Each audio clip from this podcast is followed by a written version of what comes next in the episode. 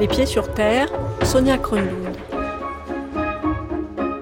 Des histoires, des enquêtes, des reportages. C'est bizarre comme les choses arrivent.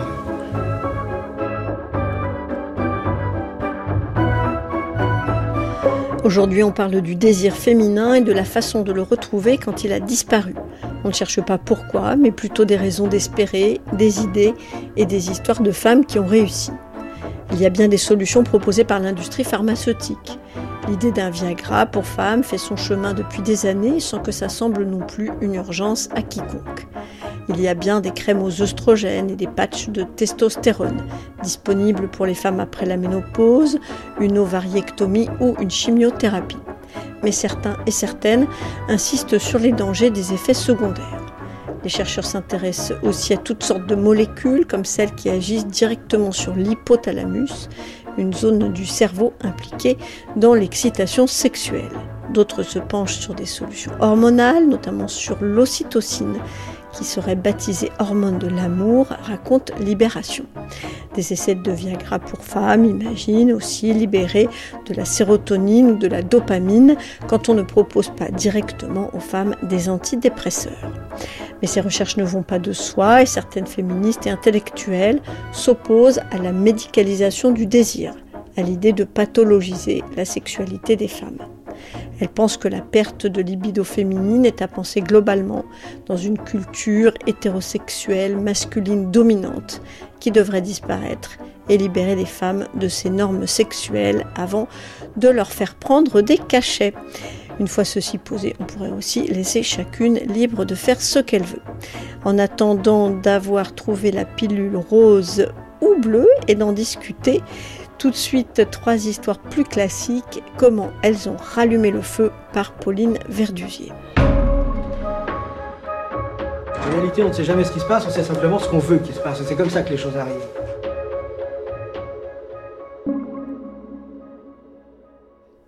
Je m'appelle Marie, j'ai 63 ans et j'habite en Belgique. Mon mari avait 16 ans de plus que moi, moi j'en avais, j'avais 18 ans quand je l'ai rencontré. Et pendant des années, nous avons eu euh, une sexualité tout à fait épanouie, jusqu'au moment où il a eu ses problèmes de santé. Il était diminué physiquement à cause de ses problèmes de santé.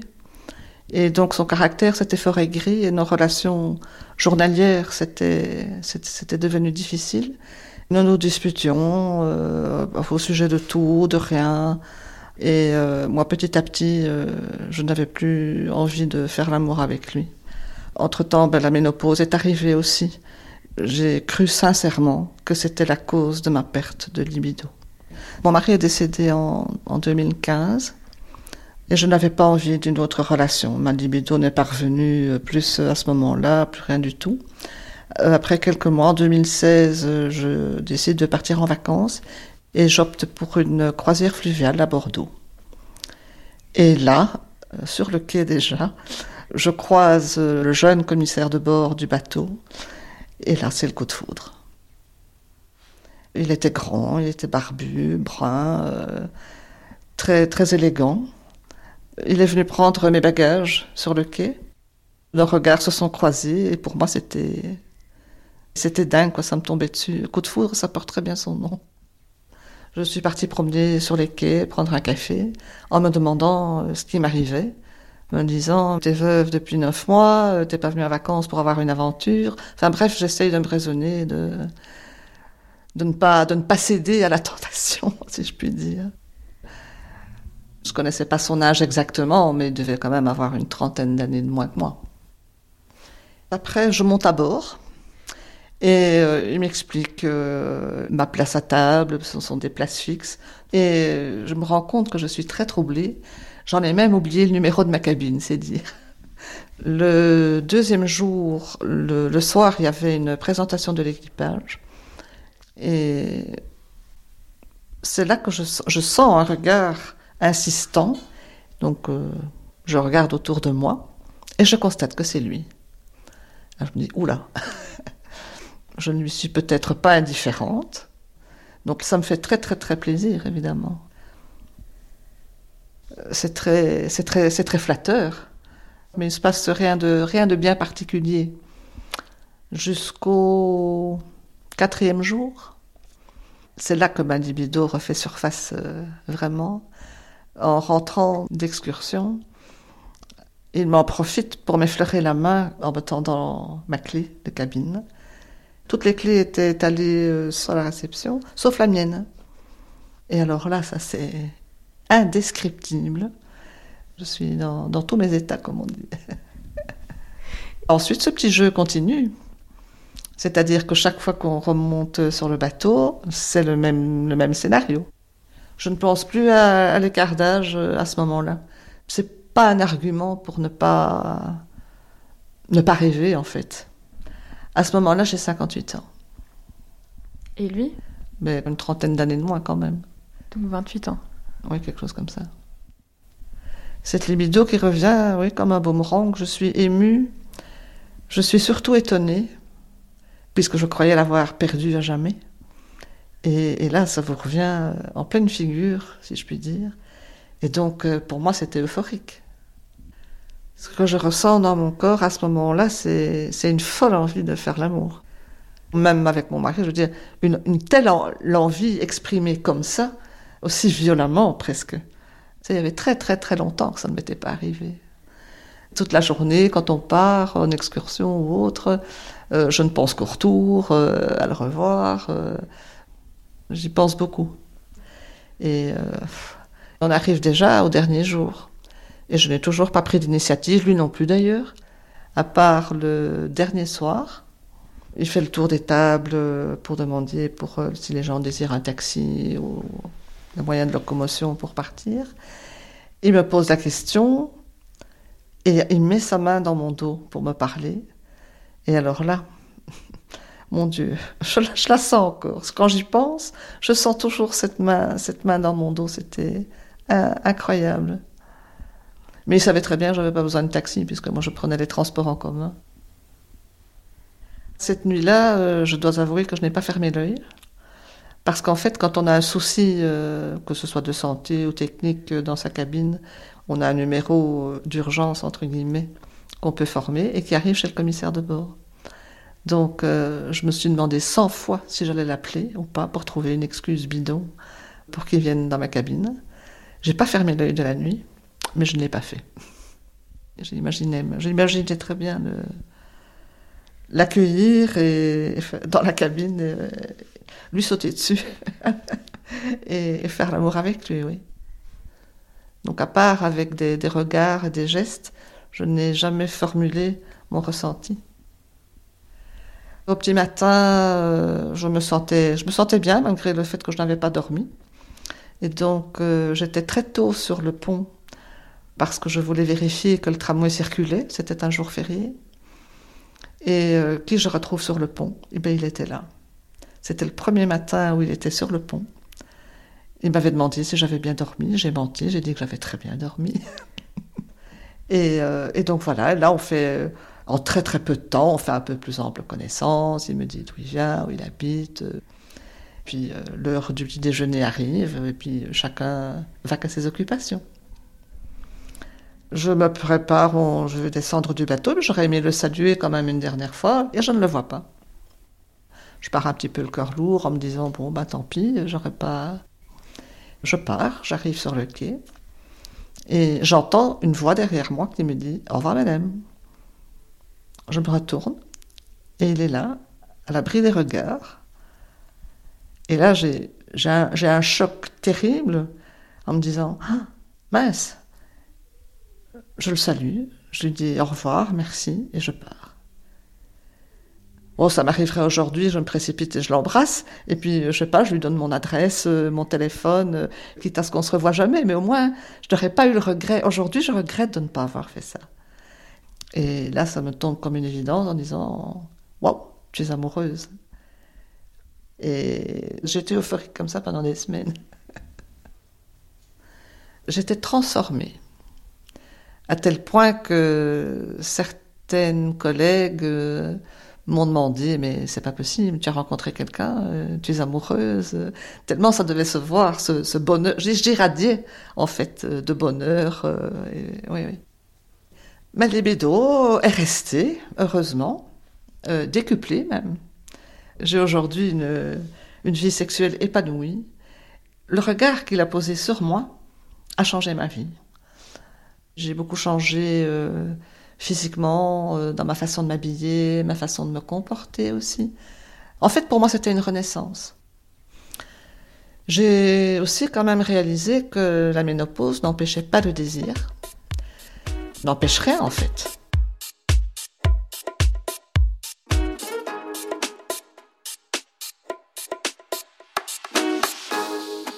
Je m'appelle Kelly, j'ai 44 ans et je suis parisienne. Et j'ai eu la chance euh, d'habiter à, New York, qui a été un, endroit où vraiment euh, j'ai pu m'épanouir euh, sexuellement, courtoyer à la, scène de la nuit, où bien sûr l'homosexualité et beaucoup de différentes possibilités étaient ouvertes. Très jeune, je pouvais facilement entrer dans des sex shops. voilà, j'étais curieuse, très curieuse. J'ai fait des expérimentations et euh, oui, j'ai euh, eu des relations à, à 20 ans avec, euh, avoir j'ai une copine pour un petit temps. Et en fait, j'ai cru que voilà, c'était des, des, expérimentations et que il fallait que je me range, car j'avais envie, je désirais d'avoir des enfants et une famille. Hein, il fallait que je me range. J'avais, j'avais un peu comme plein de jeunes femmes ambitieuses, j'avais fait des, un plan par rapport à l'âge de qu'est-ce que je voulais faire dans ma vie, à quel âge. Et euh, j'avais cette euh, image que à 30 ans, je serais euh, mariée avec des enfants. Et à 27, j'ai rencontré mon mari. Et à 29, j'ai décidé de me marier. Et on a commencé à, envisager d'avoir des, des, enfants pendant qu'on est en train de préparer le mariage. Et en fait, je suis tombée enceinte le week-end après mon mariage. Et c'est vrai que en l'espace de 18 mois, j'ai fait deux grossesses. J'ai eu voilà, mes deux très beaux enfants. Et euh, en fait, euh, pour des raisons financières, j'ai décidé euh, de rester à la maison et de prendre soin des enfants pour, dans ma tête, ou dans notre tête, je pense, pour les premières quelques années. Hein. Mais les quelques années sont devenues beaucoup plus. Hein. et doucement, en fait, je me suis un peu perdue. Et après dix ans de mariage, en fait, ça, on était très peu sexuel et on savait qu'il y avait des problèmes et euh, on, est, on travaillait très dur avec euh, psychologues et autres pour sauver notre couple, mais euh, il s'est avéré de façon extrêmement grotesque le soir de nos dix ans de mariage à la table du restaurant, en voyant les textos, qu'en fait mon mari me trompait. J'ai pris la trahison de mon mari comme une rupture complète hein, et j'ai fait plusieurs choses. Euh, d'abord, vivre toute seule m'a fait du bien. Puis après, les moments que j'avais de libre, hein, j'ai décidé de prendre avec une amie des cours de pole dance, un art acrobatique hein, très connu dans les, clubs de striptease. Pendant cette période-là, l'endroit qui est devenu mon endroit euh, fétiche, c'est le Pink Club, un euh, restaurant et salon de striptease à Paris. J'ai passé à peu près 4 heures par semaine pendant euh, 9 mois. C'était assez incroyable aussi d'être entre femmes. On se sentait très sexy et ça m'a beaucoup aidé aussi à reprendre un peu confiance en moi. Et euh, je me suis mis aussi sur les réseaux sociaux. Et alors je suis allée sur le site où célibataires cherchent plutôt des femmes mariées. Et j'ai fait des rencontres. Euh, c'était plus dans regagner la confiance en moi, là c'était dans la séduction. J'avais commencé aussi à changer mes habits. Euh, je suis devenue blonde. Et aussi, quelques mois après que tout ça a commencé, j'ai fait des tatouages. Je ne voulais plus avoir le jugement des autres. Et j'avais décidé que maintenant, j'allais faire qu'est-ce qui me plaît et qu'est-ce qui me fait sentir vivante.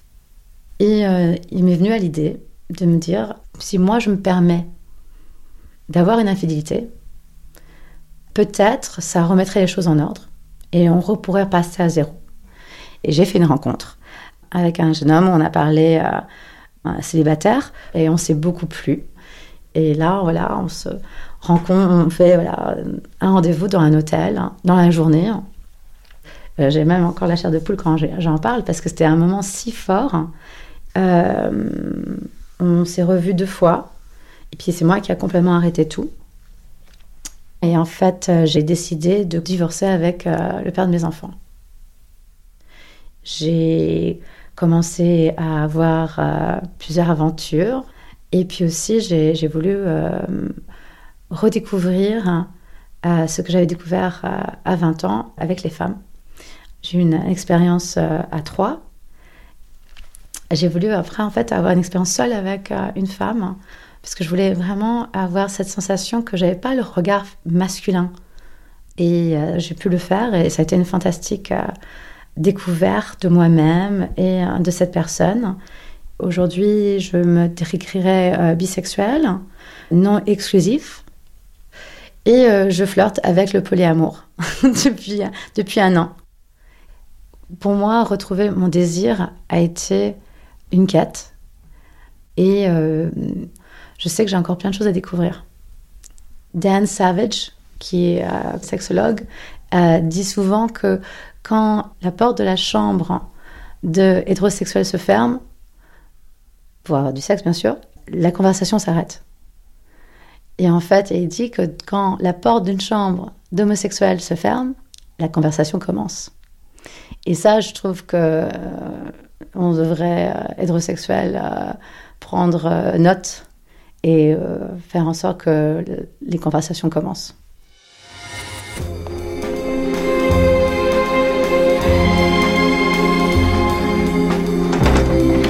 France Culture, les pieds sur terre. Je m'appelle Lou, j'ai 39 ans et j'habite en région parisienne. Au moment où cette histoire a, commencé, moi je suis jeune maman. Donc j'élève une, petite fille euh, avec qui c'est pas facile tous les jours, qui a des soucis de santé. Euh, je me sens extrêmement seule. Euh, mon mari travaille beaucoup, y compris les week-ends. J'ai fait une dépression postpartum. Je suis totalement, totalement épuisée. L'accouchement, les douleurs, j'ai eu une opération après gynécologique, la rééducation, ne plus se sentir femme, ne plus se sentir belle. Je n'imaginais même pas qu'on puisse de nouveau me désirer. L'élément qui est venu bouleverser ma vie, ce sont les attentats du Bataclan de 2015. De ce jour-là, il y a vraiment le, la, peur qui est entrée dans le quotidien ça m'a fait réaliser, euh, après le choc, que j'étais jeune, que je bouillonnais de joie, d'envie de sortir, de, faire la fête. Et autour de moi, c'était le cas euh, donc de, beaucoup de monde. Tous nos amis euh, étaient dans ce, dans ce même besoin de vivre de nouveau. On s'est de plus en plus réunis avec des amis, avec des parents de la crèche des enfants. Euh, ses amis qui avaient un grand appartement organisaient des fêtes euh, régulièrement. Et euh, un samedi, il y a eu ce, papa d'élève charmant, Antoine, qui m'a invité à venir, à venir chez lui. Il était seul avec ses enfants et moi j'étais seule aussi avec ma fille. Les enfants jouaient dans une chambre et je me retrouve seule avec Antoine. On discute, c'est vraiment quelqu'un de charmant et euh, Antoine m'embrasse. Et pour moi, c'est euh, un chamboulement complet. Je ne comprends pas ce qui se passe en moi. Je sens mon corps qui se réchauffe et qui fond, mon cœur qui bat la chamade. Euh, je veux que ça continue et à la fois il faut que ça s'arrête. J'ai la tête qui tourne. c'est vraiment extrêmement, extrêmement fort. Alors, Ensuite, déjà, moi, je suis partie parce que c'était tellement fort que je lui ai dit euh, écoute, tu gardes les enfants, je dois sortir. Je suis sortie dans la rue, j'ai marché, j'ai marché, j'étais euh, comme en transe. J'avais besoin de réfléchir, qu'est-ce qui se passait, qu'est-ce que j'avais fait. Euh, sa femme, c'était mon amie. J'ai juste essayé de me calmer, je suis revenue, j'ai récupéré ma fille et je suis rentrée chez moi. Le lendemain, je reçois un long message d'Aurore, la femme d'Antoine, qui me dit euh, Lou, Antoine m'a expliqué ce qui s'est passé hier. Tu trouveras en pièce jointe un article du Monde qui explique les amours nouvelles au sein des couples. J'ouvre la pièce jointe et donc là un article qui explique à quel point c'est sain dans les relations de couple euh, d'avoir des aventures et à quel point ça peut ne pas être un danger pour le couple et au contraire être quelque chose qui vient renforcer, créer des, liens entre les personnes. Et donc on convient de se voir euh, deux jours après pour euh, prendre un petit verre et discuter de ça ensemble, elle et moi. Et elle me dit, euh, écoute Lou, imagine que tout ce désir que tu as, c'est une commode. C'est une commode et dans cette commode, il y a plein de tiroirs. Là, tu viens d'ouvrir ce tiroir. Il s'est passé quelque chose. Qu'est-ce que tu crains à continuer d'ouvrir les tiroirs de cette commode? Et en fait, je, la regarde et je lui dis, mais écoute, tout va être chamboulé. Et Aurore me dit, tu auras envie de quoi, par exemple? De m'embrasser Donc je suis à la fois très surprise et puis très très excitée par cette proposition-là. Et euh, on s'embrasse. C'est très doux, très affectueux, très amical. Euh, c'est quelqu'un pour qui j'ai déjà beaucoup d'affection, beaucoup d'admiration. Euh, et là, je suis dans un désir aussi assez calme, assez paisible, assez différent du désir que j'ai pu avoir pour son mari le jour d'avant. Moi, j'étais toujours en couple à ce moment-là, et euh, ce couple, euh, doucement, s'est défait et nous nous sommes séparés. De ce jour-là, il y a en moi quelque chose qui a changé profondément. Mon rapport aux gens, mon rapport à mon corps, ma sexualité a complètement changé. J'ai commencé à me tenir différemment, à m'habiller différemment, à regarder les hommes, à regarder les femmes, ce que je ne faisais pas. J'étais dans un état de renaissance.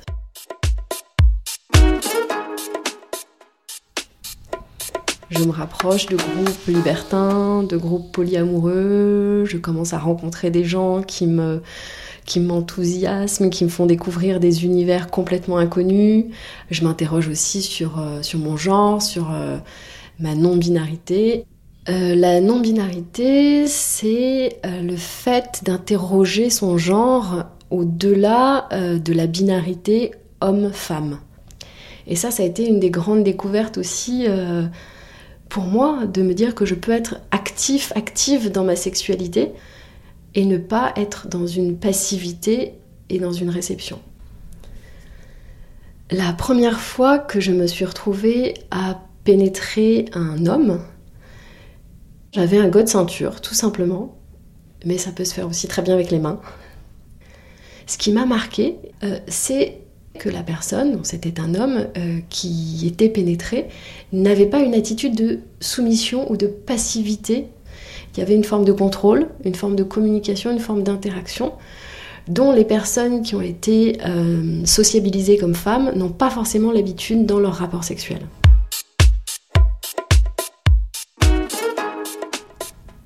Je fréquentais un petit groupe de polyamoureux euh, qui organisait des soirées, euh, des horizontales. Les horizontales, ce sont des soirées où ça commence par euh, généralement un dîner, un échange de nourriture, les gens boivent très peu pour le consentement, et puis ensuite il y a des rapprochements d'ordre sensuel et ou sexuel entre les participants. La première fois que j'ai été invitée par un ami très cher dans son appartement, un très beau loft aux arts et métiers, j'étais complètement terrorisée. Je voyais tous ces corps magnifiques qui s'embrassaient, qui faisaient l'amour, et j'étais dans mon coin à me demander si je devais faire quelque chose. J'ai observé, et puis j'ai dit à, notre hôte, écoute, euh, tout va bien, mais moi j'y vais. La fois d'après, je suis venue avec euh, un partenaire et une partenaire à moi. Et au lieu d'être dans mon coin à regarder, eh j'étais euh, avec le groupe en train de participer. Et là, c'est devenu tout à fait naturel parce que je savais que j'avais la liberté à tout moment de ne pas participer. J'ai découvert tout l'univers des pratiques qu'on appelle kinky. C'est un mot que je préfère pour dire BDSM. BDSM, euh, c'est bondage, discipline, sadomasochisme. Ça peut être des désirs euh, de contrainte, des désirs d'immobilisation, euh, des désirs de douleur aussi, des désirs de soumission. Et je pratique le shibari. Donc ça, c'est avec des cordes. Oui, oui, oui. Il m'arrive de, de suspendre euh, des personnes qui font deux fois mon poids et qui mesurent 1m90 et qui se retrouvent euh, dans des situations de plaisir où ils sont totalement euh, dans l'abandon et dans une inversion des rôles habituels du désir et du plaisir. Aujourd'hui, mon désir, il est fluctuant parce que on ne peut pas rester en permanence à un niveau de désir explosif. Euh, Il y a un moment, il faut faire ses courses, il faut faire sa lessive, il faut travailler. Et puis les fluctuations de l'humeur aussi, la vie fait que parfois le désir est plus fort ou moins fort. Ça aujourd'hui je l'ai accepté. Parce que je sais qu'après la phase où je désire moins, revient systématiquement une phase où je désire plus, ou bien où je désire différemment, parce que j'ai l'espace, j'ai la possibilité, j'ai l'expression de mes désirs qui est ouverte. Et c'est ça qui a changé. C'est fou de me dire qu'à un moment, j'ai pu croire moi-même que j'avais un problème avec mon désir, que j'étais potentiellement frigide. Je pensais pas, euh, à presque 40 ans, ressentir ça. Je pensais pas que je pourrais à nouveau euh, traverser les rues de Paris sur mon vélo en chantant parce que tout mon corps était désir et, envie de découvrir.